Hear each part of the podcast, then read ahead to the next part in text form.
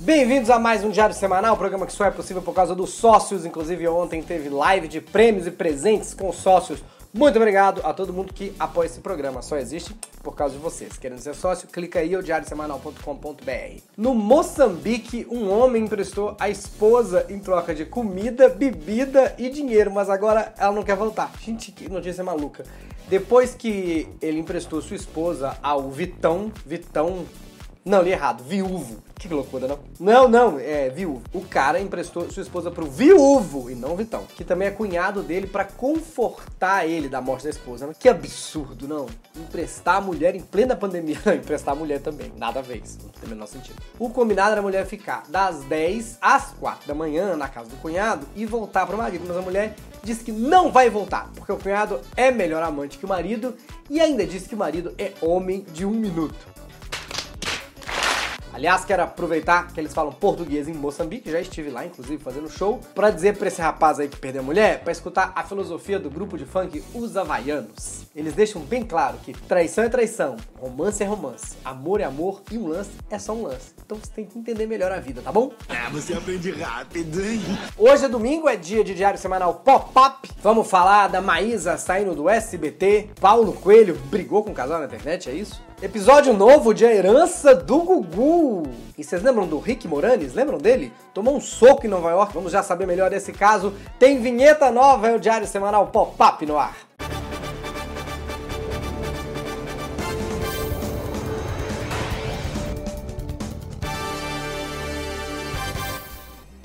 Sim, pelo YouTube, também na versão em podcast, em todos os players. Se você está escutando o podcast, experimente assistir no YouTube. Se você está assistindo no YouTube, tanto é, se quem me confundir, experimente ouvir as versões em podcasts.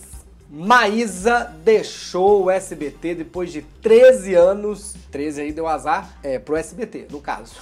13 anos. Parece que a Maísa tem 13 anos, né? Não, ela tem mais de 18 já. O tempo passa muito rápido, gente. Ela não foi demitida, ela mesmo preferiu não renovar o contrato e fica livre para criar um monte de outras coisas, pretende até estudar no exterior. E o gol, Maísa! Vai estrelar uma série em inglês na Netflix. Mas o que enlouqueceu a internet foi porque um dos convidados dessa semana do programa era quem? Maurício Meirelles, ele sempre fala que ele acaba programas dos quais ele participa. CQC, Pânico, Video Show e outros. Ou seja, Maurício Meirelles virou o pé frio oficial da televisão brasileira. Aliás, nesse calor você chama o Maurício para jantar. Com o pé frio dele, gela o apartamento. Se o Maurício, se o Maurício entrar no aprendiz, o justo é demitido. Muito pé frio, socorro! Mas não é vocês já repararam como se fosse uma exclusividade dessa pessoa? É, Acho que é. todo mundo Todo já percebeu mundo isso. fala isso, Inclusive né, eu tô aqui, Maísa. Senhoras e é. senhores, essa foi a última semana do programa da Maísa. Estamos encerrando. O Mal, ele, ele tinha que parar de falar disso como piada no show dele e vender esse serviço, gente. Quer mudar de carreira, não sabe como parar de fazer o que está fazendo? Passa uma atividade sua pro Maurício. Crise conjugal, não sabe como resolver? Chama o Maurício para um café com o casal, deixa acontecer. Alô, alô, governo! Tem aí um ministério sobrando, desses que não tem ministro de verdade? Saúde, cultura, não interessa. Chama o Maurício pro governo Bolsonaro. Aliás, se o mal pegar Covid, acaba a pandemia. Depois de falir o CQC, depois de falir o Pânico, agora eu tenho uma nova missão, senhoras e senhores. Vamos a um giro de notícias pelo Brasil.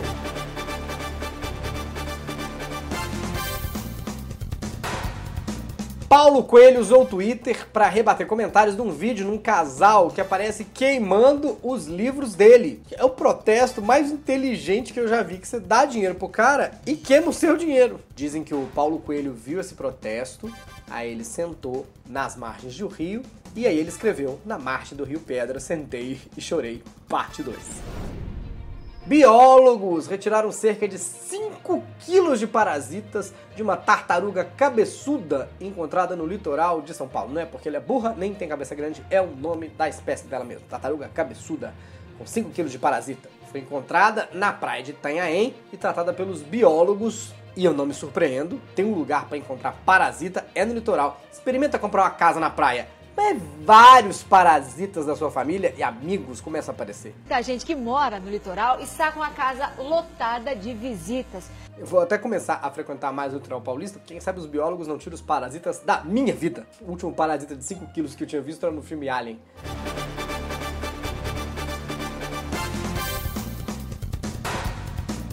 Agora, essa notícia, eu nem sei em que editoria a gente coloca. Turismo, põe turismo aí. Que é um caso na Tailândia. Um turista americano está sendo julgado, corre o risco de pegar dois anos de cadeia e pagar uma multa só por ter feito uma avaliação negativa de um resort lá no, no site TripAdvisor. O dono do resort acusou o ex-hóspede de prejudicar a reputação do hotel. E aí tá tentando enquadrar ele numa lei contra a difamação que tem por lá. Gente, mas você não pode falar a verdade?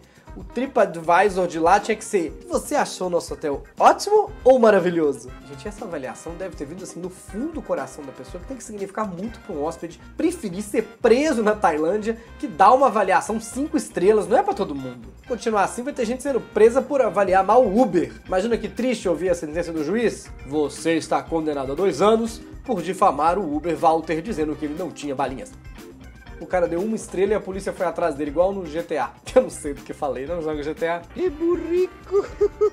O resort fazendo queixa contra o cliente por causa de avaliação online. É um mundo capitalista, como diria Karl Marx. Mais valia se você não avalia. Uma piada cabeça pra você, hein? Tô hoje Rita Von Hunt. Vamos ao giro pelas celebridades do mundo.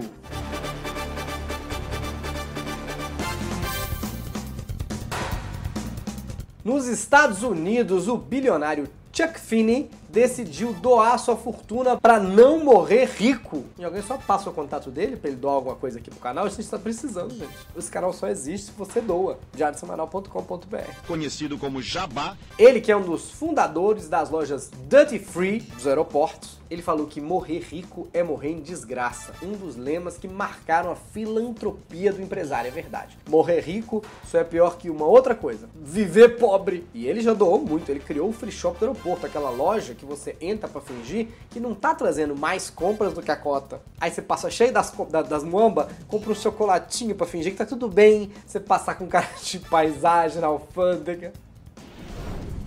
No Egito foram descobertos 27 sarcófagos com múmias de mais de 2.500 anos. Veja bem, 27 múmias no Egito. Por favor, a gente tá em 2020. Abre isso não. Rick Moranis, o astro de filmes como a franquia Querida Encolher as Crianças e só. Gente, tô zoando. Rick Moranis fez um monte de coisa. É que ele se aposentou, sei lá, 20, 30 anos atrás, e realmente se aposentou, não quis fazer mais nada. Pois bem, ele tava passeando em Nova York quando um estranho passou e esmurrou ele sem nenhum motivo. Tem até a imagem da câmera. Também falasse, falasse sem motivo também, não sabe, né? Plena pandemia, tinha nada que tá passeando em Nova York, ele, né? O ator, né? Ah. entendeu, mano? Às vezes o estranho também não gostou de algum dos filmes dele, como Querida, Encolhi as Crianças, ok, foi sem motivo. O argentino, parecido com Roberto Bolanhos, viralizou nas redes sociais como o Chaves Metaleiro. O nome dele é Phil Claudio Gonzalez. E eu até achei que era um personagem do, do, do, do ator mesmo, que ele fazia um menino órfão. Ele fazia também o Chapolin, ele fazia também o Dr. Chapatin. Às vezes o Chaves Metaleiro era só mais um personagem do Roberto Bolanhos. Aliás, se é argentino, não é Bolanhos, é Roberto Boludo. No seriado do Chaves Metaleiro, o seu Madruga não ia ser o Dom Ramon, ia ser o Dom Ramones. Agora, se fosse brasileiro, a banda dele ia chamar outra coisa. Ia ser Engenheiro de Acapulco. Ou Guarujá, depende da versão que você assistiu. Muito bem, antes de encerrar, nós temos que falar das novidades de A Herança do Gugu. Cadê a vinheta? Tem vinheta da Herança do Gugu, não tem? Fique embora do Gugu, é um show de diversão. Essa mania vai estourar. Isso eu garanto. Estamos ficando mestre das vinhetas. Rose Miriam apresentou um novo documento para tentar comprovar a união dela com o Gugu e aí ter direito à herança. Verdade, a maior herança que o Gugu deixou para todo mundo é essa grande novela sobre a herança dele, que é muito melhor que várias outras novelas que a gente assistiu. E o Thiago Salvático, o namorado do Gugu, quer provar na justiça que ele era um casal com ele, ou seja, ele quer provar que ele era o marido legal do Gugu! legal no sentido jurídico. Ele conseguiu também dar um passo nesse jogo, nesse game de tabuleiro. O brasileiro, que alega ser namorado do Thiago Salvático lá na Alemanha, entrou com um pedido de união aqui no Brasil. A justiça negou. Você tá falando sério?